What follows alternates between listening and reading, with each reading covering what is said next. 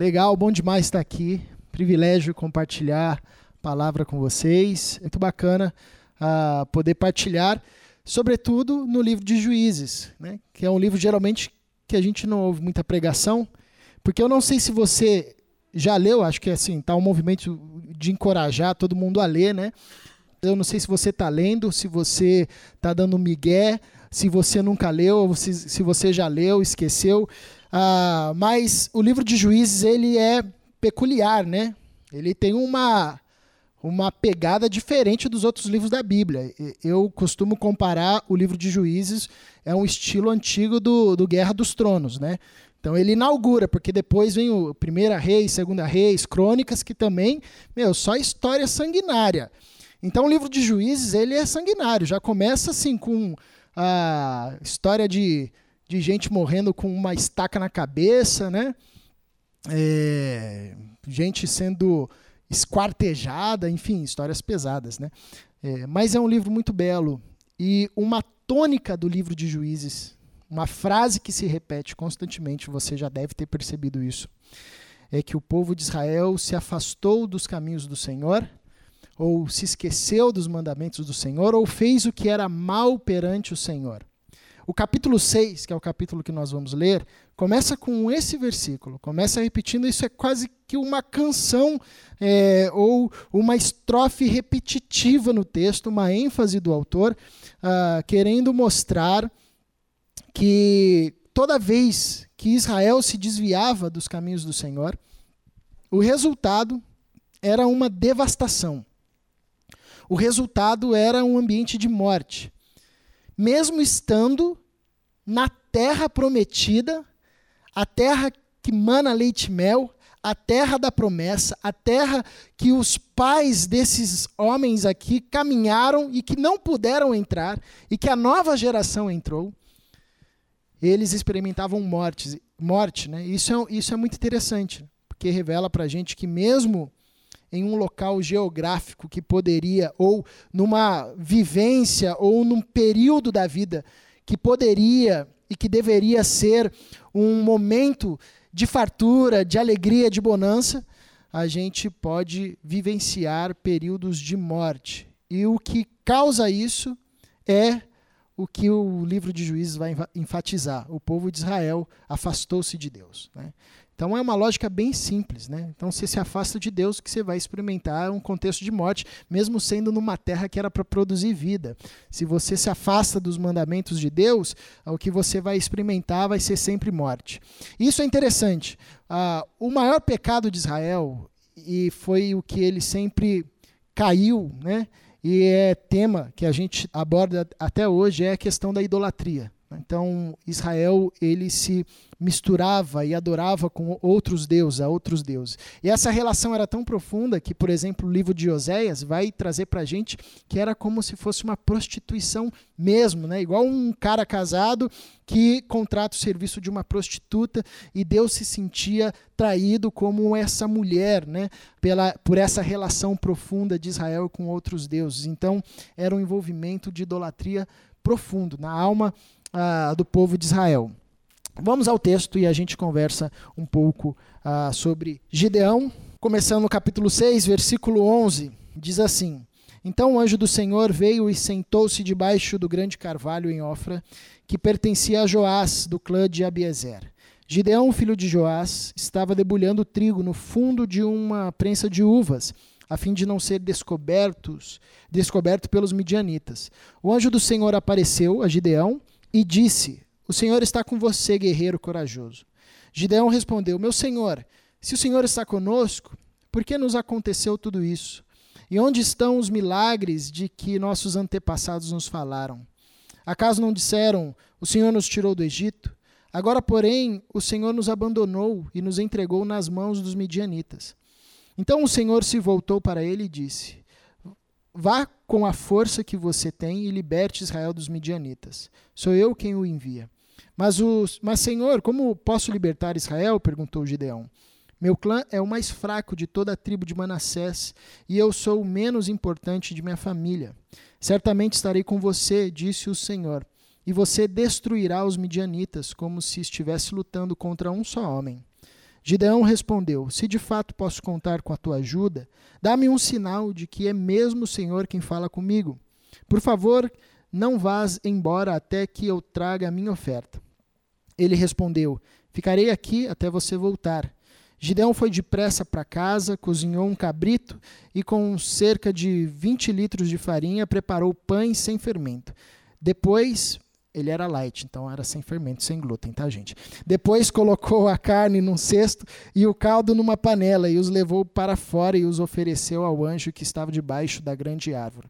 O anjo de Deus lhe disse: Coloque a carne e os pães sem fermento sobre esta pedra e derrame neles o caldo. Gideão obedeceu. Então o anjo do Senhor tocou a carne e os pães com a ponta da vara que estava em sua mão, e o fogo subiu da pedra e consumiu tudo que Gideão havia trazido. E o anjo do Senhor desapareceu. Verso 22. Quando Gideão percebeu que era o anjo do Senhor, exclamou: Ó soberano Senhor, estou perdido. Vi o anjo do Senhor face a face.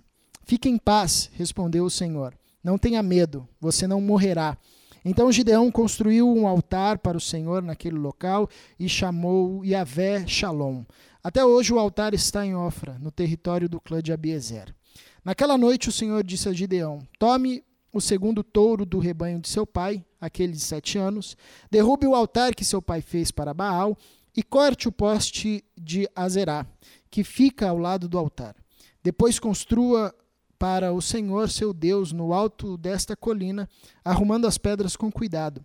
Sacrifique o touro sobre o altar como holocausto e use como lenha a madeira do poste de Azerá, que você cortará.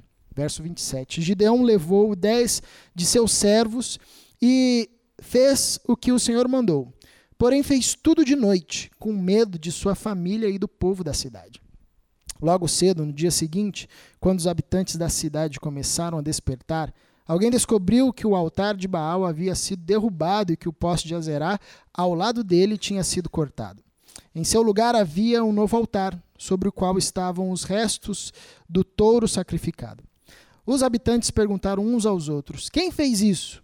Depois de uma investigação cuidadosa, descobriram que tinha sido Gideão, filho de Joás. Tá vendo? Esse negócio de X9 é antigo, né? Já tinha até lá na época de Gideão, alguém falou: "É, vou falar". Verso 30. Traga seu filho para fora. Os homens da cidade exigiram de Joás. Ele deve morrer pois derrubou o altar de Baal e cortou o poste de Azerá. Joás, porém, gritou para a multidão que o confrontava: Por que vocês defendem Baal? Acaso pretendem salvá-lo? Quem lutar pela causa dele será morto pela manhã. Se Baal é realmente um Deus, que ele próprio se defenda e destrua quem derrubou seu altar. Dali em diante, Gideão foi chamado de Jerubaal, isto é, que Baal lute com ele pois derrubou o altar de Baal. Verso 33. Pouco tempo depois, os exércitos de Midian, de Amaleque e de outros povos do leste se uniram. Eles atravessaram o Jordão e acamparam no vale de Jezreel. Então o Espírito do Senhor veio sobre Gideão, que tocou a trombeta de chifre de carneiro, convocando para a batalha. E os homens do clã de Abiezer o seguiram. Bom, a história de Gideão é a que recebe maior foco e maior detalhe dentro do livro de Juízes. A dele e a de Sansão. E são as histórias mais da hora também, né? Pelo menos eu curto, né? Ah, e eu gosto da história do Gideão porque ele é um cara atípico. Ele é um herói medroso, né? Ele não é aquele perfil, e eu acho isso muito legal do livro de Juízes, porque ele, a Bíblia toda tem por objetivo mostrar que os homens, as mulheres que foram usados por Deus, usadas por Deus, eram pessoas como a gente, gente que tinha ah, as suas crises, os seus medos, né? E Gideão era um cara que tinha muita dúvida. Então ele ah, vai perguntando para Deus e pedindo diversas confirmações para Deus. É, ele chega ao ponto de falar: Olha, eu quero pedir da sua paciência, porque eu preciso de mais um sinal. O cara já tinha pedido dez sinais já, e ele pediu mais um, né? Ele sempre tinha muito medo e muita, muita dúvida, né? Porém, quando Deus fala e quando Deus chama Gideão, diz: homem corajoso, meu servo corajoso, meu guerreiro corajoso. E tudo que a gente não vê, é um cara corajoso, porque ele está tentando fugir. Num primeiro momento, quando Deus chama ele, ele diz: Eu sou de uma família pequena, é, eu sou de um clã muito pequeno, a minha tribo é muito pequena, Manassés é uma meia tribo. É, eu sou é, meio que Moisés, assim, quando recebe o chamado de Deus, começa a falar: Eu sou gago, não sei falar, enfim. Mas Deus diz para ele: é, Meu guerreiro corajoso. Isso é muito bacana, porque eu acho que é uma marca da história, uma lição que nós podemos extrair é que a percepção de Deus sobre nós é diferente da nossa percepção sobre nós mesmos. Então nós olhamos para nós e nos achamos muito ou nos achamos pouco, mas nunca nos achamos como deveríamos nos achar. Mas Deus, Ele é aquele que olha para nós e sabe dizer de fato quem somos. Né? E eu acho muito interessante isso, porque isso diz respeito à identidade. E a crise do ser humano é em relação à sua identidade. Nós estamos a todo momento, em tudo que fazemos, em tudo que buscamos, em tudo que construímos ou desconstruímos, nós estamos procurando entender, compreender e construir a nossa identidade, quem nós somos. Nós vivemos um período de crise de identidade. A gente está começando a questionar até aquilo que é objetivo. Tamanha a nossa crise de identidade. Mas Deus é aquele que olha para nós e sabe dizer quem nós somos. Então Deus olhou para Gideão e disse: Meu guerreiro corajoso. Mas a gente olha para a história do cara e não era um cara corajoso. Ele tinha uma missão e a primeira missão que ele tinha, ele fez de noite, para ninguém ver da família, para não causar um rebuliço no povo. E quando o povo perguntou quem tinha destruído, enfim. Ele não foi lá à frente e falou: Não, fui eu aqui, ó. Que vai, vai acontecer o quê aqui? Cadê? Quem vai vir? Ficou quietinho. Alguém teve que dar uma dedurada no cara. E o pai dele teve que comprar a briga. Esse contexto é um contexto muito pesado, vocês devem ter percebido. O Israel estava sete, ano, sete anos sendo subjugado ah, pelos midianitas. Os caras, ah, todo ano da colheita, invadiam e roubavam a colheita do povo de Israel. E eles tinham avançado numa estratégia de guerra. Os medianitas foram os primeiros motoboys da história. É, foram os primeiros motoboys da história, porque os caras naquela época atacavam com cavalos e garros. Os midianitas começaram a atacar com camelo. Era só camelo. E eles tinham muitos camelos. Então era tipo uma espécie de motoboy. O cara chegava, atropelava, vazava tudo, era muito rápido.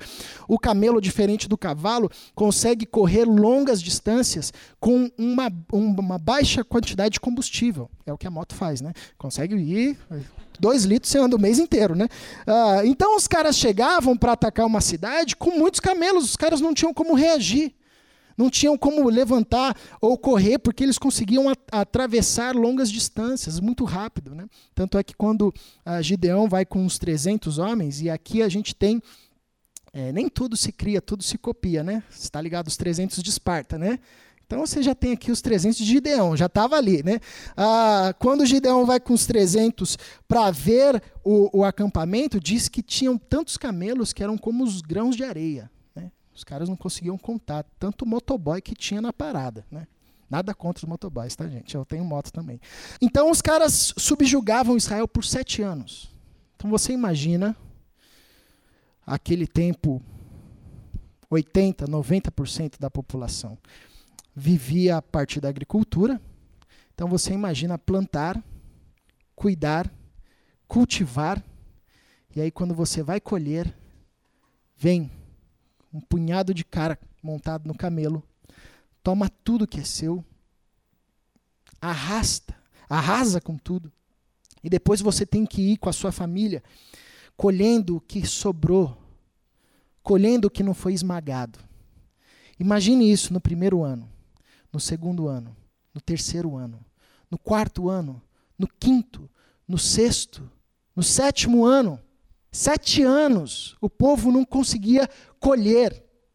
Vinhedo, e essa região é uma região conhecida por colheitas de uvas, de frutas, circuito das frutas. Então você imagina, talvez você tenha até algum familiar que é envolvido nisso, ou conheça alguém. A fonte de renda do cara, a fonte de riqueza do cara, ele não consegue uh, tirar nada por sete anos. Isso é muito bacana do texto. Sete anos de opressão, de humilhação, de pobreza e de miséria. Deus, quando intervém, ele intervém chamando uma pessoa, para que essa pessoa encorajasse o povo. Às vezes, numa situação de adversidade, a gente quer que Deus venha com um anjo, eh, soltando um kamehameha do céu, destruindo tudo, né? E Deus escolhe um outro caminho. Ele levanta pessoas normais, gente de carne e osso, com crise, e fala: Ô, filho, vai resolver essa situação aí você, meu amigo. Fica esperando que o contexto de miséria, de pobreza, de injustiça vai ser resolvido de uma forma milagrosa. Eu coloquei vocês aí. Eu dei a minha lei para vocês. Vocês têm o meu anjo à disposição de vocês. Endireitem os caminhos, endireitem as veredas e comecem a gerar transformação. Então a transformação, ela não vem do alto, ela vem do alto em parceria com o que está na terra, com o que está embaixo. É um chamado para cooperação. Às vezes a gente vê cenários de injustiça é, como o texto de João, na primeira carta de João, diz: se você vir o seu irmão em pobreza ou em dificuldade, e você diz assim, vá com Deus. Essa lógica é uma lógica interessante, é a lógica do religioso que acha que as situações de perversidades, de injustiça, vai ser transformada milagrosamente. Ele tira o dele da reta e fala: Não, isso aí é com Deus, vai com Deus, Deus te abençoe. Nada a ver, meu irmão, é com a gente. Eu lembro de uma vez que um pastor estava compartilhando que ele foi numa passeata é, e era uma passeata de oração, a galera da igreja estava orando e chegou um, um menino, um jovem, né? E ele disse para esse pastor: Eu não acredito no Deus de vocês. E o pastor falou: Por que, que você não acredita? E aí ele falou assim: Porque desde que eu me lembro da minha infância, eu fui abusado pelo meu pai até os 13 anos de idade. E toda vez que meu pai me abusava e me levava para o quarto para me abusar, eu orava, eu gritava, eu clamava, né? Falava: Deus, cadê você, Deus? Vem cá me salvar, Deus. E Deus não veio. Onde é que estava Deus? Por que, que ele não veio me salvar? Por que, que Deus não interveio? E aquele pastor, muito sabiamente, disse: o problema não foi Deus não ter ido. O problema foi eu não ter ido lá. O, o problema foi não ter alguém da igreja, alguns dos discípulos de Jesus, que pudesse te socorrer. Porque esse negócio aqui é a gente. Deus chama a gente para um trabalho de cooperação. As estruturas de injustiça, elas não vão sumir assim. Os maldosos que vêm ano após ano ano ceifar e roubar o que a gente construiu, eles não vão sumir assim. Deus nos chama para um trabalho de cooperação. Deus diz: Eu vou estar com vocês. Ser forte, meu guerreiro corajoso. Eu vou com vocês, mas você tem que ir. Você tem que trocar a trombeta. Tem que chamar o povo. Então isso é muito bacana em Gideão também. E o que eu acho legal é que a missão de Gideão é uma missão grande diz respeito ao povo de Israel, uma nação que estava sendo oprimida por sete anos. E era a libertação desse povo.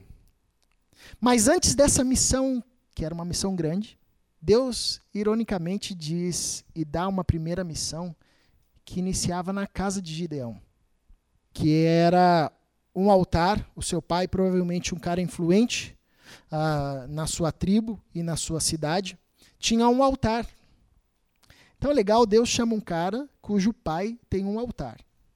A Baal. A gente não sabe se Gideão era envolvido com isso ou não, né? a, Bíblia, a, a, a história de Gideão não, não demonstra isso de forma profunda. Uh, mas a gente conhece que Gideão era um cara que temia o Senhor, porque ele, quando percebe que o anjo do Senhor, e esse é um outro negócio legal no livro de Juízes, né? a figura do anjo do Senhor, que é uma figura do Antigo Testamento, que causa um nó na cabeça dos teólogos. Quem é esse o anjo do Senhor? Que aqueles homens, quando viram e viam, percebiam que não era um anjo qualquer, era alguém que expressava a própria face de Deus, por isso clamavam pela morte ou tinham medo de morrer. Né? Ah, provavelmente eu fico com aqueles que ah, sinalizam que o anjo do Senhor era uma espécie de uma aparição do Cristo, né? uma, uma aparição do Cristo porque Cristo é o único que a gente consegue ver, e ao ver a gente enxerga o Pai, e ao enxergar o Pai nós não somos mortos e não somos consumidos. Pois foi Cristo quem disse: Quem vê a mim, vê ao Pai. Né? E a única maneira da gente ver ao Pai e não ser consumido é vendo Cristo. Né? Ah, mas é um mistério isso. Então, é, Gideão era alguém que tinha temor do Senhor, e Gideão era alguém que conhecia da história do seu povo, o que era uma coisa rara. Ah, ele diz: O Senhor está com a gente, porque a gente ouvia as histórias de milagre dos nossos antepassados, mas a gente não vê isso agora. Ah, então, ele era um cara que tinha noção, ele sabia é, do que Deus tinha feito no meio do seu povo. Mas ele tinha um desafio na sua própria casa, que era derrubar um altar, um ídolo da sua família. E isso é uma coisa interessante, porque às vezes nós focamos para fora, para as missões grandes, para aquilo que vai transformar o mundo. Mas o nosso primeiro desafio é casa. O nosso primeiro desafio é derrubar o altar que está construído na nossa casa. Eu acho que toda família tem um tipo de altar familiar. Então, tem famílias em que o altar é o dinheiro. O moleque cresce aprendendo a adorar o dinheiro. Famílias gananciosas. Famílias onde os filhos nem esperam o pai morrer e já estão brigando pela herança. Ou quando alguém morre, conheço casos e casos, já fiz muitos gabinetes de irmãos que não se falam mais por causa de dinheiro, por causa de herança, por causa de um apartamento, por causa de uma centenas de, de reais. Tem família que o altar é o currículo, o diploma, ser alguém na vida. E o cara vai crescendo, criança, adolescente, jovem, com essa pressão. Até escolhe algo que ele não quer mas escolhe porque aquilo vai fazer com que o seu pai e sua mãe se tornem orgulhosos, porque ele se tornou um médico, ele tem um currículo, ele tem um diploma. Isso é ídolo também. Quando nós só amamos o outro a partir de uma condicional. Quando nós só nos orgulhamos a partir de uma condicional. Então toda família tem uma espécie de ídolo. E nós, na nossa caminhada, e nós estamos falando isso ao longo desse mês, né, desse tempo, uh, nós vamos colocando os nossos ídolos no coração. E às vezes nós nos preocupamos com o que está do lado de fora, com essa missão grandiosa de salvar o mundo, de salvar os nossos, de fazer a diferença, de deixar um legado, e Deus está falando: comece então pelo altar da sua família. Tem uma letra do, eu acho que é do Emicida, que ele fala, o cara quer mudar o mundo, mas não, não consegue nem lavar a louça, né? Eu não sou bom de rap, então não sei nem formular a frase direito, mas a ideia é essa, né? O cara lê mal com X, mas não lava a louça. É uma parada assim, quer mudar o mundo, mas não lava a louça. Então acho isso legal em Gideão, porque Deus fala: Eu vou chamar você para libertar Israel de sete anos de opressão. Olha que coisa incrível. Você vai conduzir um, um exército e vai ser louco demais, porque vocês vão ganhar dos midianitas sem usar espada. Vocês vão levar tambor, batuque e tocha. Mas como assim? É. E outra, tem muita gente aí. Vai subir só com 300 homens. E Gideão meteu louco, né? Ninguém vai subir. Ninguém vai subir. Meteu um de Capitão Nascimento. Né? Só os 300 aqui, ó. Pá. Mas antes disso, antes dessa missão que é para fora, que é para abençoar todo um povo, que é uma missão que ia deixar um legado histórico que nós estamos refletindo hoje, tem uma outra tarefa. Vá e derrube o altar da sua casa. Comece na sua casa. E Gideão foi e fez isso, fez as escondidas, mas beleza, Deus também contou com isso, ok? Ah, isso é muito legal, eu gosto de Gideão por conta disso, ele é o cara que tem medo, ah, enfim, ah, fez. E depois Deus o usou, é, e ele não apenas libertou o povo de Israel da opressão dos midianitas, como trouxe 40 anos de paz para Israel. Tempo da vida de Gideão, que Gideão é, foi juiz sobre Israel, 40 anos Israel uh, gozou paz. Então os caras voltaram a colher, a plantar, a desfrutar. e os motoboys ficaram para outro lugar. O que eu acho mais belo da história de Gideão é que o final da história dele é um final triste. Porque ele se corrompe. Então, ele faz um bem a Israel. E o povo diz: Nós queremos que você governe sobre nós. E aí ele fala uma das coisas mais lindas nesse contexto de maluquice e de distanciamento do povo de Deus. Ele diz: Vocês estão malucos? Nem eu e nem os meus filhos iremos governar sobre Israel, porque quem vai governar sobre Israel é Deus. Deus é o governador, Deus é o rei de Israel. Que frase linda. Se parasse por aí, estava bom. Só que ele diz: mas, mas, é esse mas que quebra a gente. É esse mas que destrói tudo. É esse mas que prende o nosso pé. É esse mas que evidencia a contradição do que se diz e de como se vive. Ele diz: Mas tragam para mim os despojos de guerra, os brincos, o ouro. E aí ele pega e constrói um colete sacerdotal. Ele não era sacerdote, já está errado aí. Deus em Moisés instituiu uma tribo de sacerdotes. Ninguém podia arrolar para si o título de sacerdote. Ele diz: Eu vou fazer um colete sacerdotal. Então você já viu que alguma coisa subiu para a cabeça. Ele agora já se achava mais do que ele era. A sua identidade foi comprometida. Porque Deus disse para ele: Você é um guerreiro. E ele já estava se achando um sacerdote. Esse é um problema que nos impede de compreendermos a nossa identidade.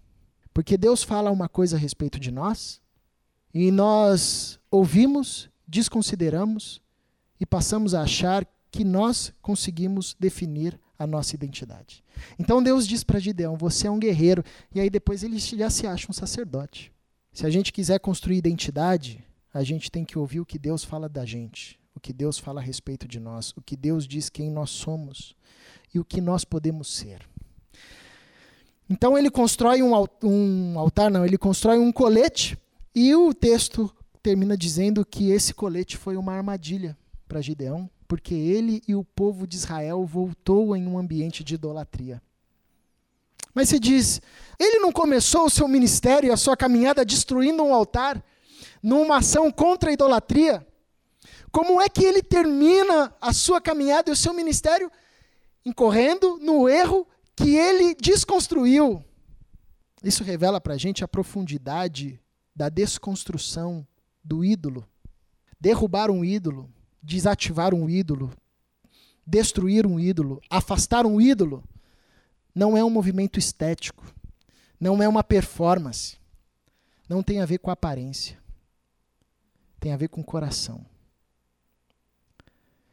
Pode ser que o contexto de idolatria que permeava Israel, que estava na casa de Gideão, e que por um momento foi destruído e derrubado, pode ser que talvez nunca saiu do coração de Gideão. No primeiro momento, voltou num colete sacerdotal. Agora não é mais um poste ídolo a Baal, agora é um colete sacerdotal. Então a história de Gideão é uma história que começa com muito medo, depois ele engata, vira um cara corajoso, faz um, fe um feito que é lembrado uh, por todos no, no decorrer do livro e da história, e termina com uma condição triste de perdição e de idolatria. Mas sabe o que eu acho mais bacana? É que essa condição é a última palavra do livro a respeito de Gideão. Um cara que se corrompeu e que ah, fez aquilo que não deveria fazer, deixou subir a sua cabeça, caiu numa armadilha da idolatria e se corrompeu como no começo. Essa é a última palavra do livro acerca de Gideão, mas não é a última palavra de Deus acerca de Gideão. Porque Gideão, de novo, vai aparecer tempos depois, lá no Novo Testamento, no livro de Hebreus, capítulo 11, que é conhecido como a Galeria dos Heróis da Fé dos homens e das mulheres que viveram por fé. E sabe quem está lá? Gideão. Ele se torna um exemplo de fé para a igreja. Mas você diz assim, mas calma aí, Gideão era um cara cheio de medo. Gideão era um cara que fez um negócio legal, mas depois terminou a vida dele num contexto de idolatria. Muitas mulheres, uma confusão, muitos filhos, os seus filhos, ah, um matou o, todos os outros, uma história confusa. E o que Deus diz sobre Gideão? É que ele era um cara de fé. E é isso que importa. É o que Deus diz acerca de nós. Ninguém tem o tamanho do seu erro. E ninguém é o tamanho do seu acerto. Ninguém se resume pela insignificância do que nada fez, e ninguém se resume pela grandeza do ato grande que fez. Ninguém é a medida dos seus erros e ninguém é a medida dos seus acertos. Nós somos aquilo que Deus diz que somos. No final, o que importa não é o que você construiu, o que você desconstruiu. No final, o que importa é o que Deus diz a respeito de você. Então, a história de Gideão muito mais do que os seus feitos, muito mais do que a forma como Deus usou, muito mais do que a libertação que ele promoveu. A história de Gideão é a história de alguém que buscou por uma identidade. Alguém que não sabia quem era, foi encontrado por Deus, viu uma luz, começou a trilhar no caminho correto, se perdeu e se confundiu. Mas no fim, Deus sempre soube quem ele era e Deus diz de Gideão aquilo que nós precisamos saber a respeito dele, que ele era um homem de fé. Então isso é muito belo, porque às vezes nós olhamos para nós e achamos que nós somos a soma dos nossos acertos. Ou nós olhamos para nós e achamos que somos a soma dos nossos erros. A gente precisa parar e ouvir o que Deus diz acerca de nós. Qual é a nossa identidade em Deus? Quando nós rompemos com Deus, lá em Gênesis, na queda, nós perdemos muitas coisas, inclusive a nossa identidade. A gente não sabe mais quem a gente é. A gente não sabe mais se relacionar com o próximo. E a identidade é uma construção coletiva. Se a gente não sabe mais se relacionar com o próximo, a gente não sabe mais construir identidade. A gente tem medo de Deus. A gente ah, barganha com Deus.